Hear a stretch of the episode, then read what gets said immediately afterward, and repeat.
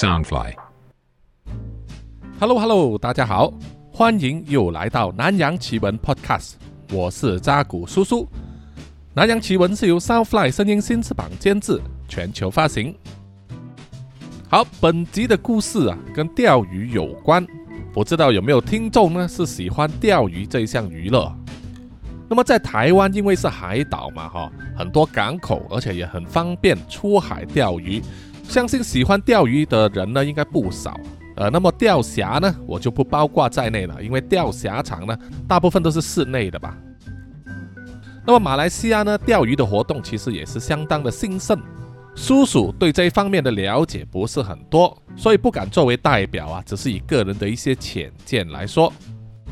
那么马来西亚呢，啊，我主要以西马这一边是个半岛，钓鱼的地方跟方法有很多，除了一般的出海或者是在港口捕鱼之外，我们也有很多河流、很多的湖泊，还有水坝，有一个面积很广大的国家公园啊，里面呢。自然也有很多河流和湖泊呢，啊，供那些钓友去那边钓鱼。另外还有一种就是养殖场了，有些人呢是利用这个湖泊用来经营养鱼的养殖场，啊，有些呢会开放让你钓鱼，有一些呢就必须付费，然后顺便在养鱼场旁边呢开一家海鲜餐厅，那么你钓到的鱼啊可以直接在海鲜餐厅里面呢煮来吃，啊，非常非常的新鲜。叔叔以前小的时候，大概是十几岁出头嘛，有跟过我的父亲一次啊。我父亲有一段时间呢，是呃对钓鱼有兴趣啊，我不敢说是热衷了哈。他是有两三支钓竿，也有一些钓鱼的工具箱和用具。那么我有一次呢，是跟过他去一个湖泊那里钓鱼，晒了两三个小时啊，都没有钓到鱼货。而且可能叔叔是那个时候小孩子呢，耐不住性子，觉得很无聊，所以之后就没有跟了。反而是我小的弟弟呢，就把我父亲的鱼竿拿了去啊，出海钓鱼。那么本集的故事啊，就是根据叔叔小时候和父亲去钓鱼的一些经历呢啊改编而成的，希望大家会喜欢。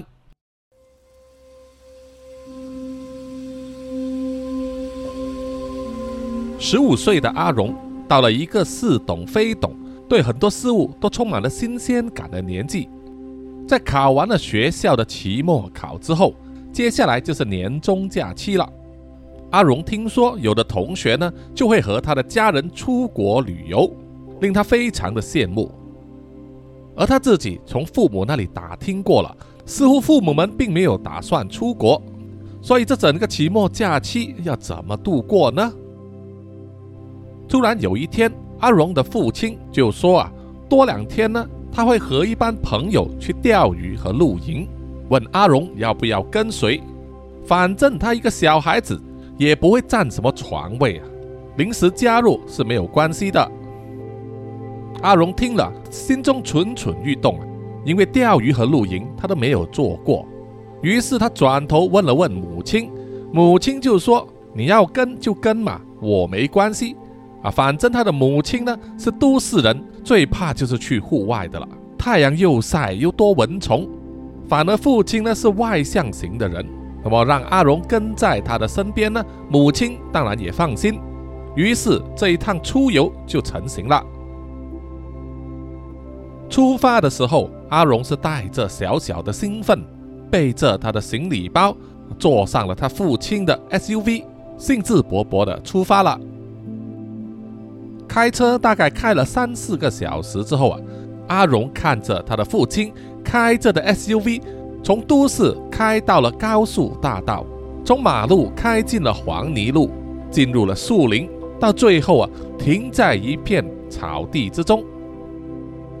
那里已经停了四五辆 SUV，一群大人呢就坐在旁边一栋木屋子里面喝啤酒聊天。父亲呢，就带着阿荣下车，和那班男人打招呼啊。看来那些人就是父亲的朋友了。他们所有人都是皮肤黝黑，戴着大大的草帽和太阳眼镜啊，穿着好像是跳韵律舞或者是骑脚踏车的那种紧身衣。在这种炎热的天气之下，难道他们不会热昏头吗？直到后来，阿荣才知道啊，他们穿这种衣服呢，其实是通风排汗的，主要是为了避免晒伤。而像阿荣这一种完全没有防备，穿的只是 T 恤和短裤的，也没有涂上防晒油啊，在后来曝晒了几天之后，就尝到了苦果了啊，就是脱皮了。阿荣的父亲和他的钓友们来到这个树林里面的一片湖泊旁边，搭帐篷露营，然后钓鱼。其实这一片湖泊呢，是私人拥有的。是一家姓刘的老板，他所开的养殖场，一部分的湖呢用来养鱼，据说养的是这个金凤鱼或者叫罗非鱼啊，我们马来西亚人呢俗称叫做非洲鱼，在台湾好像是叫做台湾鲷，它是一种繁殖力很强、杂食性的鱼类啊，马来西亚人呢是很常吃这种鱼的。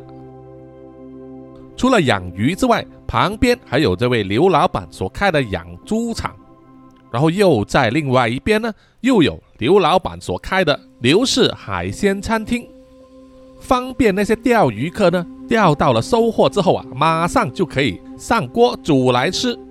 那么阿荣的父亲和他的钓友啊，就是最喜欢这样子，所以每几个月就会来一次啊。啊，因为这里不提供住宿，所以他们就采取露营的方式。而如果要洗澡或者上洗手间的话，就可以借用这个刘氏海鲜餐厅的洗手间了。阿荣跟随他的父亲一到步之后啊，他们首先就在海鲜餐厅那里享受一顿午餐。吃饱之后啊，天色开始转为阴凉，太阳没有那么晒啊，这是最好的钓鱼时分了。于是父亲呢，就带着阿荣呢和他的钓友们，拿起所有的鱼竿和渔具，走去了湖边，开始设定他们的钓鱼地点。首先，他们就是撑起一把巨大的阳伞啊，自己带来的，插在地上之后，在旁边就打开折叠椅，然后就会有一个工具箱和一个携带式的冰箱。工具箱里面装的是预先准备好的鱼饵。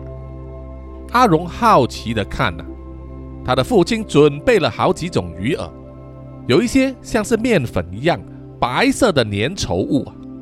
他的父亲告诉他，这种叫做面饵，可以针对要钓不同的鱼呢，以面粉混合不同的原料，比如说年糕、红糖、薯粉等等啊，搓成一团粘在鱼钩上啊。非常有效。另外还有几个罐子，一罐是活生生的蚯蚓，让阿荣看了觉得非常的恶心。甚至还有一笼活的蟋蟀。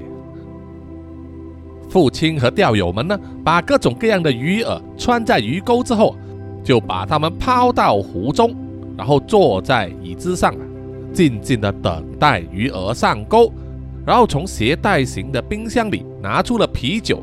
一面聊天一面喝，相信啊，这就是他们觉得最开心的时候了。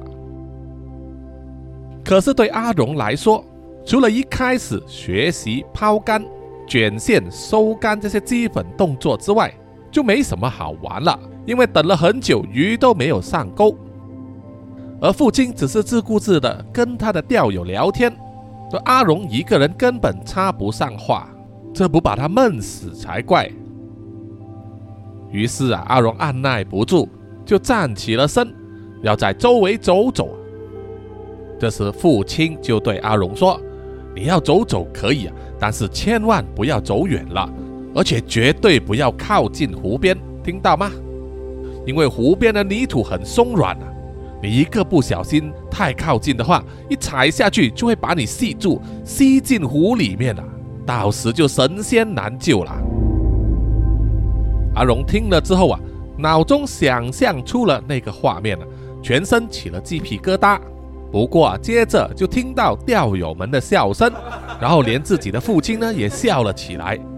这让阿荣感觉到啊，刚才他说的那一番话根本就像是骗小孩子的，让阿荣感到无比的丢脸啊，转身就走开了。既然不能靠近湖边，那么阿荣呢，就在湖边周围的树林里走走嘛。周围的杂草呢相当高，几乎到了他身高的一半啊。阿荣会随便捡起地上长长的树枝呢，一边走一边拨开那些野草，拨着拨着，突然间一只蚱蜢呢从杂草堆里面跳了出来，落在黄土地上，这让阿荣感到很新奇。于是啊，他慢慢的走上前去细看，全身青绿色的蚱蜢发出了叫声，然后就快速的跳开。阿荣就拿起手上的树枝，从后直追。追着追着，他就跑到了湖泊旁的养猪场附近了。在一棵小树下，阿荣遇见了另外一个年纪和他差不多，但是皮肤晒得黑亮的男孩。男孩背着一顶草帽，身上的 T 恤和短裤呢，看起来都残旧，手中抱着一只体型硕大的肥猪。用手捧着一些饲料给它喂食，在这里第一次看见年纪和自己相仿的男孩，阿荣当然感到有点惊奇。而第二项惊奇就是啊，他看到了真正的猪，果然和教科书里面的照片啊差不多。不过活生生的猪的，体型看起来呀，比想象中还要巨大。不过接着啊。阿荣就闻到一股粪便的臭味，他看见那只猪和四只脚呢都脏兮兮的，臭味很可能就是从猪的身上发出来的吧。让阿荣很佩服的就是那名男孩呢，居然还可以抱住他，给他喂食啊！难道那名男孩的鼻子是适灵的吗？男孩也只是眼睁睁的望着阿荣，既不说话，也没有任何的表情，然后再专注的喂那只猪。并且还一面轻轻的抚摸他的背啊。不久之后啊，就有一名身体肥壮的妇人从树林里走了过来，看见男孩和那只猪之后啊，就破口大骂的说：“嗨，我猜的没错，果然又是你呀！还不快点把那只猪带回猪圈里去！”男孩对妇人的谩骂无动于衷，反而是那只肥猪呢。听了之后啊，大叫一声，就从男孩的手中逃开，四处乱窜啊，甚至还转过了阿荣的双腿之间，把阿荣吓得跳起来。妇人看见之后啊，马上大骂：“你看，你看，还不快点抓住他！如果让他跑了，今天晚上你就别想吃饭了。”男孩这个时候啊，才心不甘情不愿地站起了身。像是可以预知肥猪的动向一样，三两下就把它揽结抓住了，然后用一条绳子呢扣住猪脖子上的项圈，拉着肥猪要离开，回去那只养猪场。阿荣看完这一幕之后啊，就发现自己的双腿啊被那头肥猪穿过之后，小腿和鞋袜上都沾满了褐色的污物啊。不知道是泥土还是猪的粪便啊，臭气熏天。这个时候，那名凶悍的妇人啊，突然间变了面貌，对着阿荣说：“哎，靓仔，你是跟你的爸爸来这里钓鱼的吧？哎呀，来来来，去我们那边洗洗脚吧！来来来。”阿荣没有办法，就跟着胖妇人呢，走向了养猪场。越靠近养猪场啊。那股屎臭味就越加的浓烈，让阿荣呢皱了眉头，即使他屏住呼吸呢，也难以忍耐啊。中午吃过的东西在他胃里面翻腾，像是随时就要吐出来一样。胖妇人带着阿荣呢，走到养猪场外面一个用简陋的木材和铁皮子搭成的木屋旁边，那里有一条借了自来水的水管又有洗手用的洗手盆和肥皂，胖妇人指了指啊，就叫阿荣去那里洗一洗自己的脚。阿荣当然是求之不得了。他脱下了鞋袜，用肥皂洗着双腿的时候啊，他就看见那名皮肤黝黑的男孩拉着那头肥猪呢，进去了养猪场，然后把猪关进了其中一个猪圈里。阿荣一眼望过去啊，整个养猪场呢，至少有一百头猪，大大小小的。而养猪场的设备也相当的简陋啊，用木板和铁枝搭成，铁枝都生了锈，屋顶上呈波浪形的铁皮呢，有一些已经破洞了，地上都是湿湿的，而且还有很多苍蝇在周围飞来飞去啊，卫生条件感觉非常的恶劣。阿荣又看见了有外劳呢，手上拿着一个塑胶桶，把里面的饲料倒进一个个用水泥砌成的槽里面呢。然后猪子呢就迫不及待的围上去，大口大口的抢吃。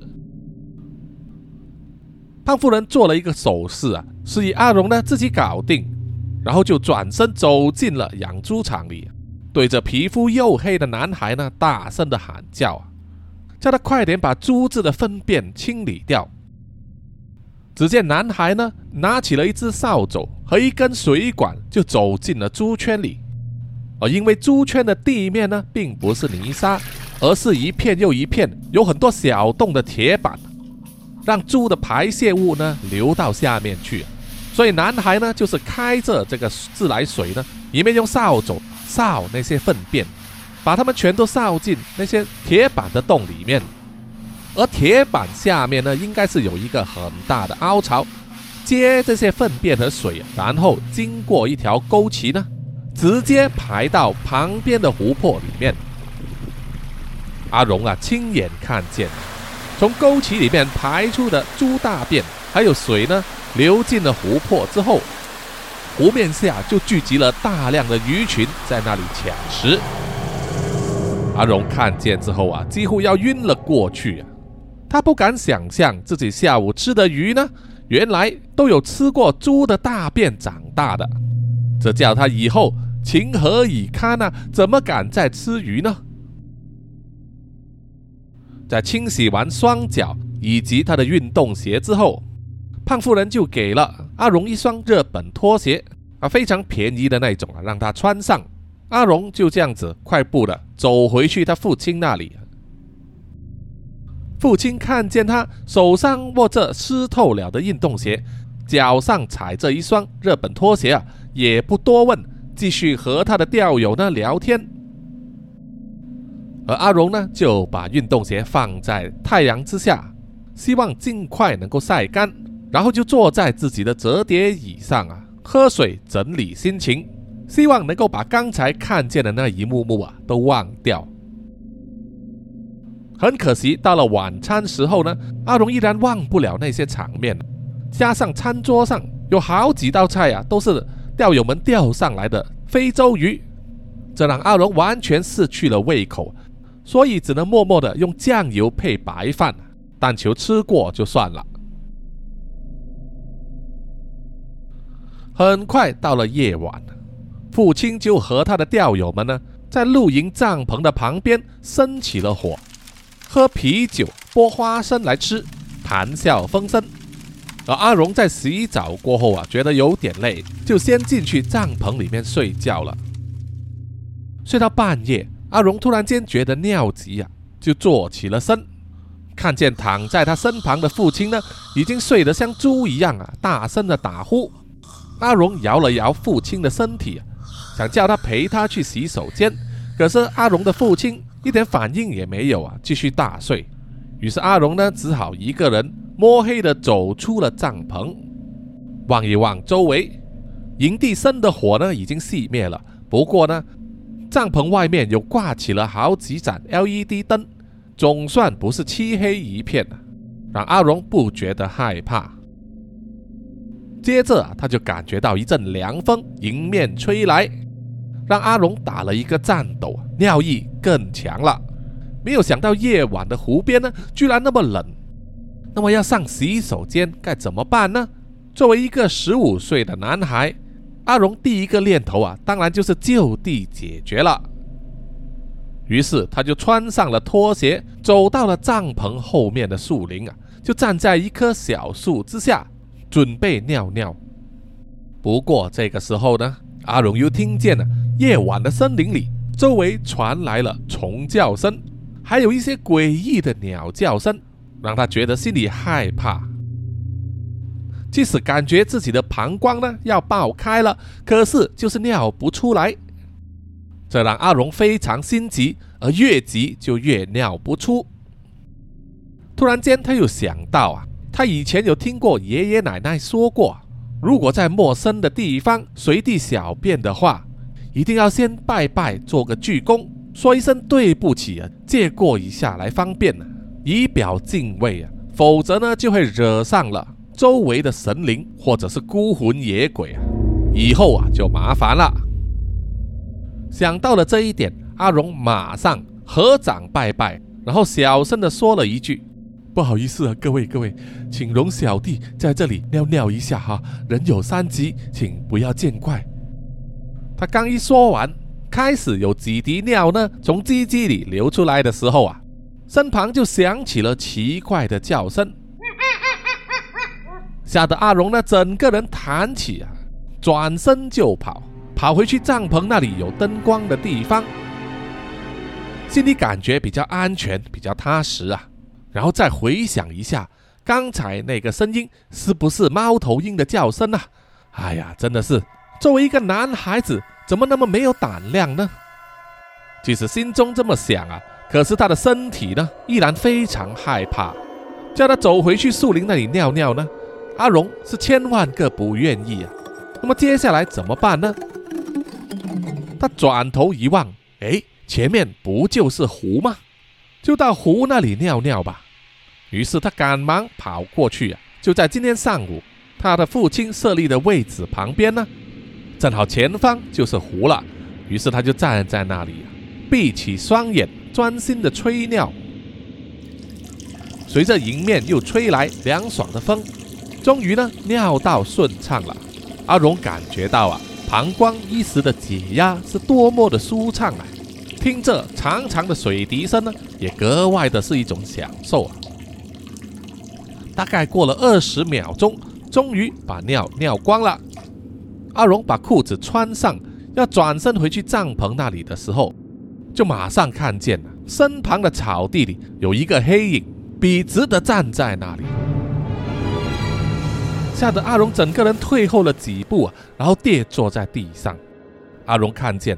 那个黑影慢慢的移动身体，向他靠近过来。阿荣吓得全身站僵硬，发不出声音，双腿也不听使唤了，只是心中不断的喊着：“完蛋了，完蛋了，完蛋了，我遇见鬼了！”结果没有想到的是，那一个黑影走出了茅草堆之后啊，在微弱的灯光照耀之下，才看见他的真面目啊！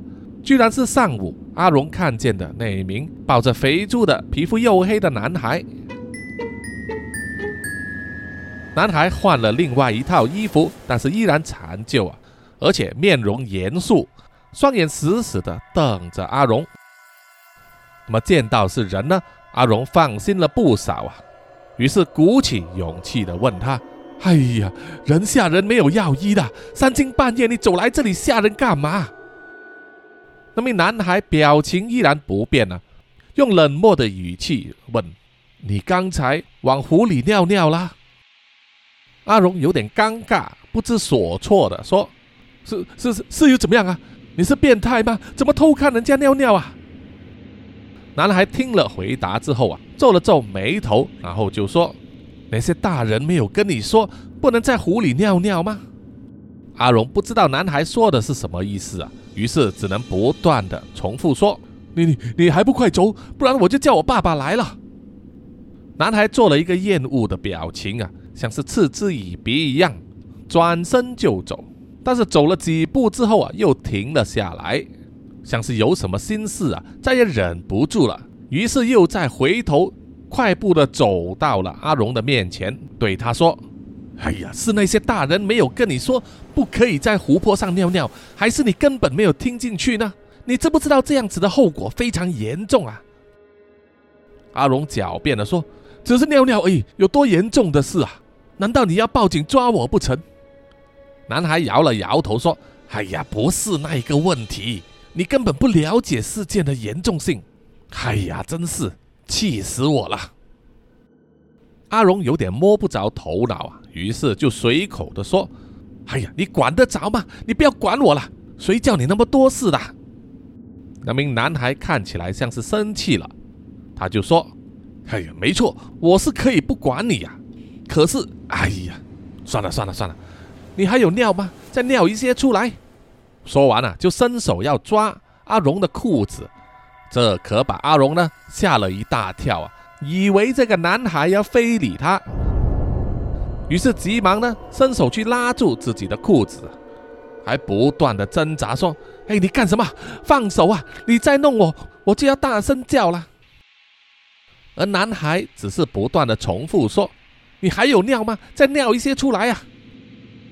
阿荣一面挣扎一面摇头说：“怎么可能还有尿啊？刚刚都尿清光了。”听到这一句之后啊，男孩就放开手了，然后叹了气说：“哎呀，这样子就麻烦大了，你跟我来。”说完，就一只手呢拉住了阿荣，二话不说就把他拉走。阿荣并不想跟他走啊，不断的反抗。男孩又转身对他说：“哎呀，你听着，我这样子做是为你好，你最好跟我来，我给你看一些东西。还有就是不要吵醒你的家人，免得增加麻烦呐。你已经闯出了大祸了，难道你要连累其他人吗？”阿荣非常疑惑，啊只能口吃的说：“我我我闯了什么大祸？”啊男孩露出烦躁的表情啊，就说：“总之，你跟我来，我给你看一样东西，你就明白了。”于是阿荣呢就跟着男孩走了。即使在没有灯光的辅助之下，男孩依然健步如飞，就好像在白天一样。阿荣几乎要出尽全部的力气才能跟上。他们经过了养猪场、养鱼场，应该是来到湖的另外一边。然后男孩就向阿荣打了一个眼色，叫他安静蹲下来，不要出声，静静的观看。于是阿荣就喘着气，根据男孩手指的方向望过去啊，他指着的正是湖边，有一个用木头搭出来的小码头，码头旁停了两艘木船。啊，在马来西亚叫做三板，就是很简单的那一种。有一艘装着马达，而另外一艘呢，就必须用人力去撑船的。虽然晚上很黑，可是月亮很亮啊，反映在湖面，就让阿荣呢看见码头上有三个人影。阿荣认得出他们，一个是上午的时候向男孩开骂的胖妇人，另外一个是他们养猪场的外劳。还有一个是身材瘦削、满头白发的中年人，正是这座养殖场和海鲜餐厅的老板。他的父亲和钓友们呢，都称呼他为刘老板。只见啊，外劳在刘老板和胖妇人的指示之下，牵着一只猪呢，上了其中一艘舢板。那头猪正是中午的时候，男孩抱着给他喂饲料的那只。看着猪被带上山板，男孩的眼中流出泪光。接着就看见外劳呢，拿起船桨来划船，慢慢的朝湖中心划去。这时候，阿龙才看见湖中心有一个浮台，是用好几个塑胶箱子用粗尼龙绳缠在一起，上面再钉上木头的地板。外劳把船划到浮台之后啊。就把猪赶上了那一只浮台，然后把绑在猪项圈上的绳子呢绑在浮台上。那么这样子啊，即使猪跳下水游泳呢，也会拖着浮台一起移动啊。可能是对这个环境比较陌生，或者是感到胆怯啊，那头猪呢并不敢跳下水啊，只是在那个浮台上一直转圈，小声的鸣叫着。还想爬回船上，而外劳呢就赶忙划起船，尽量的远离。阿荣看了之后啊，不明所以，于是就转头小声的问男孩：“他们这个是在干什么？”男孩只是小声的回答说：“嘘，不要问，继续看。”当外劳划着船，划到了浮台和码头中央的部分的时候啊。那头猪可能开始害怕了，就大声的叫起来，然后就哗啦一声跳进湖里，往三板的方向游去啊。猪游泳的速度出奇的快，让划船的外劳也紧张起来。而在岸上的胖妇人也紧张的大声喊说：“快点啊，快点啊！你不可能比猪还慢吧？”就在这个时候，一面游着一面喊叫的猪，突然间“嗖”的一声就不见了，湖面突然变得沉默起来。接着啊，连那个浮台也被湖底下一股莫名的强大力量扯下了水底。感觉到那些异动，原本在划船的外僚停下了手，惊恐的回头望。接着啊。扑通一声，那个浮台突然就在山板旁边浮了起来。由于它有强大的浮力啊，撞到了山板之后啊，让整艘山板剧烈摇晃。接着，外劳一个不小心失去了平衡，就翻身掉进了湖里。看到这种情景，连在码头上的刘老板和胖妇人也忍不住发出惊呼。而躲在一边偷看的阿荣，如果不是被男孩及时捂住了嘴巴，他的惊叫声也会传出来。过了一会儿之后啊，外劳就浮出水面了。似乎他还是属水性的，懂得一面拍水呢，在一面抓住山板，试图爬回去山板上。突然间，从码头上。传来了刘老板的呼喊声，他对着外劳大叫：“不要动，你千万不要动啊！”还没从刚才惊险的那一幕回过神来的外劳，并没有听清楚刘老板的呼喊，但随即啊，他也感到了一股危机笼罩着他，有个巨大的物体在外劳的身边慢慢的浮起。吓得那名外劳呢停止了动作，连气都不敢大喘一声，只能够瞪大了眼睛，尝试要看清楚到底那个是什么东西。从阿荣在岸上偷看的角度啊，在外劳旁边的湖面上浮起了一根横木，又像是另外一艘舢板。不不不，它的体积比舢板还长，而且尾端有两个凸起物。不知道是什么东西，但总而言之呢，是一个庞然大物。站在码头上的刘老板和胖妇人也看见了，他们有点焦急，也强作镇定的对外劳说：“不要动，你千万不要动啊，冷静，冷静。”在湖面上再浮再沉的外劳，这个时候当然被吓得不敢动了。幸好他一只手呢抓住了舢板。这样，即使他在不拍水的情况之下，也能够在湖面上浮起来。突然之间，他感到啊，那个庞然大物碰到了他的腿，那是一个外皮非常粗糙的东西，而浮在湖面上那两个凸起物，在月光之下反射出两点光点，而且会微微展动，就像是两颗眼睛在瞪着他。就这样子，大概过了十五秒之后，那个庞然大物又慢慢的潜入水中，消失在湖面了。湖面上的湖水也渐渐的恢复了平静。这个时候，在岸上的刘老板和胖妇人呢，才对着外劳大喊说：“好了好了，没事了，慢慢的游回来吧。”听到了指示啊，惊魂甫定的外劳。才慢慢的以僵硬的动作呢，放开了舢板，慢慢的游向了码头，终于呢，就带着全身湿透的身体爬上了岸，而且可能是惊吓过度啊，他一度站不起来，只能跪坐在码头上。刘老板转头对胖妇人说：“阿莲，去拿一条毛巾给他吧。”胖妇人听了，有点讶异的说。啊！你叫我去哪？刘老板加重了语气回答说：“如果他生病了，或者是被吓得逃走了，难道你要负责他的工作吗？”胖妇人听了之后啊，不敢再作声，就乖乖的转头，看来要跑回去海鲜餐馆那里找一条毛巾来。接着，阿荣又看见刘老板蹲下身子，小声的和趴在地上的外劳谈，说了好几句话之后啊，外劳才点点头，而刘老板就轻拍他的肩膀，像是在安慰他。不久之后，胖夫人也拿着一条毛巾回来了，并且把毛巾呢给外劳披上。然后啊，他们三人呢就慢慢的离开了码头。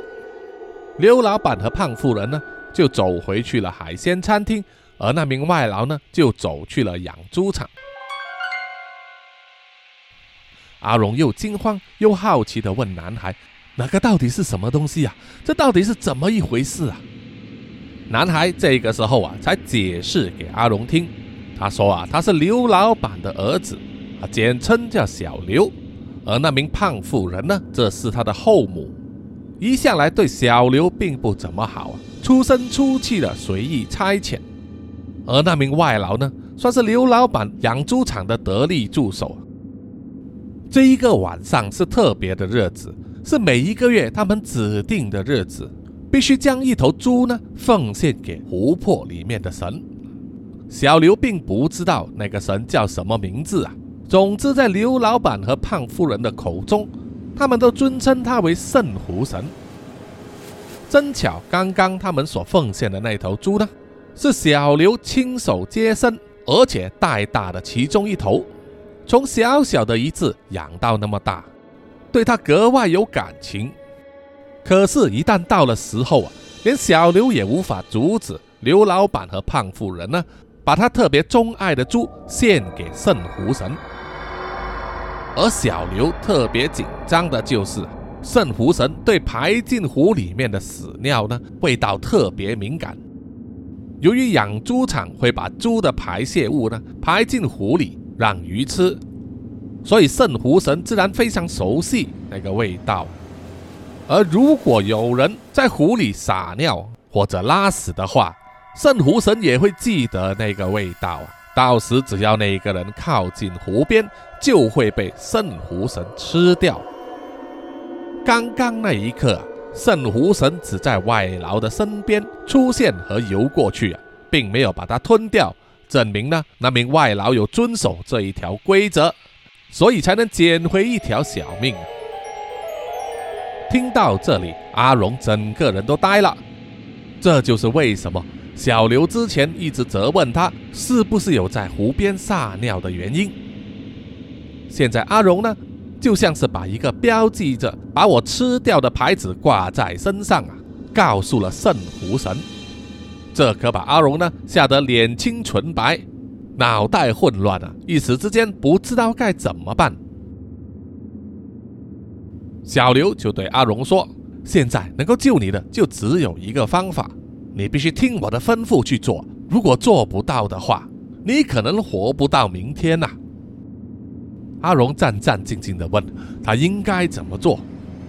小刘就说：“眼下最重要的就是阿荣呢，必须撒多一泡尿出来，然后用瓶子或者是袋子呢装起来，交给小刘。然后呢，不管是白天或者黑夜，绝对不能靠近湖边。”否则就会吸引到圣湖神来吃它。能够离开的话，尽早离开，不要再来这里了。阿荣想了想，他刚刚那一泡尿已经撒完了，现在整个膀胱空空，要把它装满的话，那么接下来就是必须大量喝水了。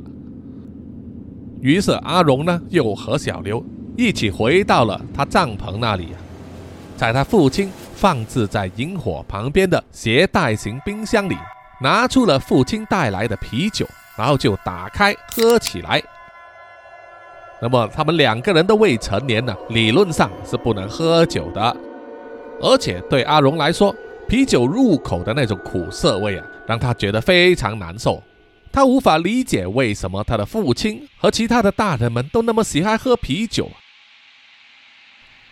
结果呢？阿荣在喝完了两瓶啤酒之后啊，整个人也感到醉醺醺、头昏脑胀。而坐在一旁等待的小刘啊，焦急地催促他：“到底有没有尿啊？有的话快点尿出来呀！终于等了一段时间呢，阿荣才能撒出另外一泡尿，用空的啤酒罐呢装了起来，交给了小刘。小刘就告诉阿荣啊，他会把他的尿液呢就装进一个塑胶袋里，再缠在另外一只猪的脖子上，再把那只猪呢放进湖里，献给圣湖神，好让圣湖神呢就认为那一泡尿呢就是属于那头猪的。借此转移他的目标，但他还是劝阿荣啊，能够的话尽早离开这里，不要再靠近湖边了。说完，小刘就转身走了，留下喝得醉醺醺、头脑发烫的阿荣，模模糊糊的转回去帐篷里，躺在他父亲的床位旁边睡着了。到了隔天早上啊。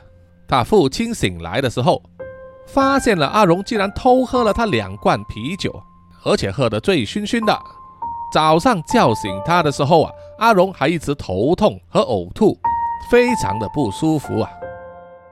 看见这种情况啊，父亲呢只好无奈的收拾了东西呢，提早一天带着阿荣离开了那一片湖泊。当父亲的 SUV。经过海鲜餐馆的时候啊，昏昏沉沉的阿荣透过车窗看见，在海鲜餐厅外打扫的外劳还有小刘。小刘只是眼睁睁地看着他的车离开呀。阿荣也不知道小刘是不是真的会把他的尿呢和另外一头猪一起献给圣湖神，只是啊，他心中不断的告诉自己啊。绝对不会再和父亲呢来这一片湖了。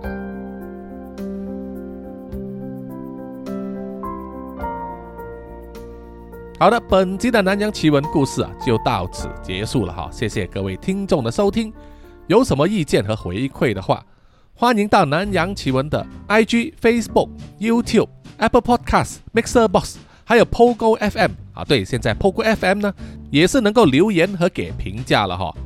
所以希望听众们呢能够多多去那里留言和点评，谢谢大家。好，接下来呢要念出几位听众的留言。呃，首先是在 Apple Podcast 上，这位听众叫做要快快快啊，是来自台湾的。他留言说啊，只听声音就很有画面了，超赞啊，还给了五颗星，谢谢你啊，谢谢。然后啊，就是在 YouTube 上。啊，我们的长期听众啊，李英静，他解答了叔叔心中的疑惑。因为叔叔在第两百零三集婚礼 BBQ 里面呢，就说在马来西亚我们叫人来帮忙呢，我们叫做吊水。那么在台湾呢，应该怎么叫啊？他就解答了哈，就是在台湾呢，用闽南语叫做闹郎，对吧？哈，我最初看的时候还以为写的是闹赛 啊，结果是看清楚是闹狼哈。谢谢李英静的解答。接下来是在 IG 上啊，首先呢就是 AKA 六幺六啊，他说啊，绝命快递的那一集呢故事很紧凑，他很喜欢啊，谢谢你。然后就是 Jack 二零二零零二二零啊，他说上一次战完长胸鬼的 Janet，这次又回来了，最后帅的臭皮呢真的有帅到哈哈哈啊，谢谢你们呐，叔叔呢也是把一些旧人物呢放来串场，希望呢能够。让南洋兄弟会呢看起来不是每一个人都在单打独斗啊，他们还是有团体行动的。接下来是关于第两百零九集黑耶稣的那一集，那么 Adam Lossy 呢就发给了我一张图啊，在 FB 里啊，叔叔看到了花枝少女啊，叔叔也是看过那一个动画啊，非常非常的可爱啊。不过叔叔在录那一集的时候呢，并没有想到那个花枝少女啊，因为这一个。花枝少女的枝啊，大家都知道不是枝叶的枝啊，而是之前的那个枝。叔叔也是根据英文的原文翻译过来的哈，英文原文他们叫做 flower girl。那如果是叫花女或者花少女，感觉有点突兀吧，所以叔叔就放了花枝少女了。结果一下子没想到，原来花枝呢也是一种像是乌贼的海鲜 哈。不过在马来西亚呢，我们都统称为苏东啊，苏东 啊。相信这一个呢，叔叔之前也是有和大家分享过。然后呢，另外一位听众，呃，怎么念呢？C L I S T Y E 哈。他说：“这一个跟台湾之前的华兴灵修中心许少龙事件很像，自创仙女班，将信众的二代纳入提供性服务。哇，那个真的是非常的可耻啊，令人发指的行为啊！所以还是劝喻大家呢，哈，有宗教信仰是好事啊，但是不要太过迷信哈。我们要想到的宗教的唯一目的就是要导人向善。但是如果有一个宗教啊，或者是说他的代理人告诉你呢，这一个宗教需要你奉献你的金钱，奉献你的生命，甚至奉献你的家人，奉献其他一切的话，你就要再三考虑啊，它是不是一个邪教了哈。好，最后一份留言呢，是来自蒙斯的啊，他是在 IG 上私信我的。他把他最近呢一个所见所闻告诉了叔叔，希望叔叔能够分享出去啊。他就是在马来西亚呢一家非常有名的购物商场里面的书店啊，我们叫做书局啊。这座购物商场呢离叔叔的家很近啊，所以我也知道是在哪里啊。这位听众蒙斯就说，他当时看到有三位小女孩呢走进了书店里面看书啊，都是小学的年纪啊。然后他又看到一位中年的大叔呢，跟在他们身边。让蒙斯起疑的就是啊，那些小女孩站着看书的那个部分呢，都是属于女孩子看的书。照理来说，一般男性啊是不会有兴趣走那个部分的。可是他就是注意到那位中年大叔呢，一直跟在他们身边。起初他想啊，可能这位大叔呢真的有兴趣看那些女性的书啊，也说不定。啊，我们不应该呢，呃，坚持刻板印象嘛，对不对？但是啊，过了一会之后呢，三个小女孩之中的其中两个呢就走开了，剩下唯一一名小女孩在那里看书啊。这名中年大叔呢就走到了小女孩的身边，之后啊，小女孩走去别的书架呢，中年大叔也如影随形，这就让蒙斯呢起疑了，越看越觉得奇怪呀。于是蒙斯呢就特地走到。能够清楚看得见小女孩和那个中年大叔的位置，假装看书。他希望这样子啊，让那位中年大叔呢，即使图谋不轨啊，也不敢下手。可是那名中年大叔呢，依然没有知难而退啊。小女孩的家人呢，也是在书店里面呢，只是在不同的区。当小女孩的母亲走过来跟她说话的时候啊，那名中年大叔呢，就会闪开，走远一点。等母亲离开之后啊。中年大叔又刻意的靠过去了，然后小女孩呢就走到漫画书的那个区域那里坐下来看书，大叔呢就站在她的身边。蒙斯开始觉得啊，这个大叔实在是可疑啊，于是就走去书店的柜台那里向服务员说，然后再指向了那名中年大叔的方向。中年大叔发现了之后啊，就马上快步的离开书局。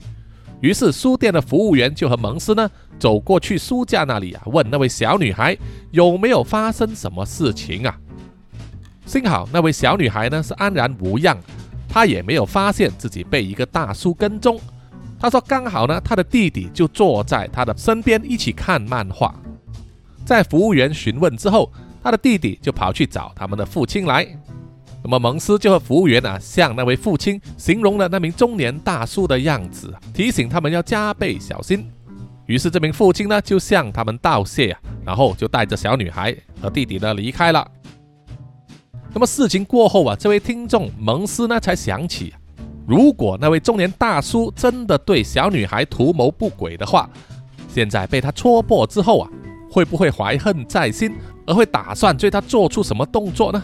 啊！当时他非常害怕，心跳得很快啊，双手冒汗发抖，怕自己被那名中年大叔跟踪了，于是就快步的跑去搭车回家了。啊，幸好一切平安。那么感谢这位听众呢，蒙斯提供这一段现实的故事啊，让叔叔呢以及希望其他人听到也能够有所警惕啊。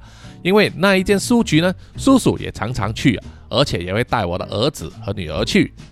叔叔想说的就是呢，啊，蒙斯这样子做是正确的哈。我们不能等到罪案发生的时候啊，才去出手帮忙。如果我们能够尽一份绵力啊，让罪案不至于发生呢，那个也是一件功德啊，非常值得赞赏。这也是给所有父母呢提个醒啊，不要一直呢看手机，也要时时关注孩子的去向以及他身边的人哦。啊，叔叔逛书局呢，就是走得很快呀。看书呢就好像走马看花，同时也会久不久呢就都回去查看一下孩子们的状况啊，要多一份心眼啊。好，谢谢这位听众蒙斯来发给我的消息。那么本集的留言呢啊，暂时就到这里了。本集的最后呢，要感激所有赞助南洋奇闻的听众们。首先要感谢的就是南洋探险家 Jimmy Chin 以及陈忠杰。接下来是南洋侦查员二四公园图子 Rafu 一直该 Sandy 丽真爱笑三十三洪志伟 Kinas 蔡小桦宋婉玲朱小妮许家伟李承德洪丽玲苏国豪和洪新志。接下来是南洋守护者萧雅欣赖玉佳卡奥利默默。以及许玉豪，接下来是南洋信徒 Adam Lossley、吴大佩、Nam s h a、林奕晨、嘉文、苏新串以及阿全，而最后呢呢就是南洋守护者 Joanne Wu，谢谢你们，谢谢大家。好，我们下一集再见吧，拜拜拜拜。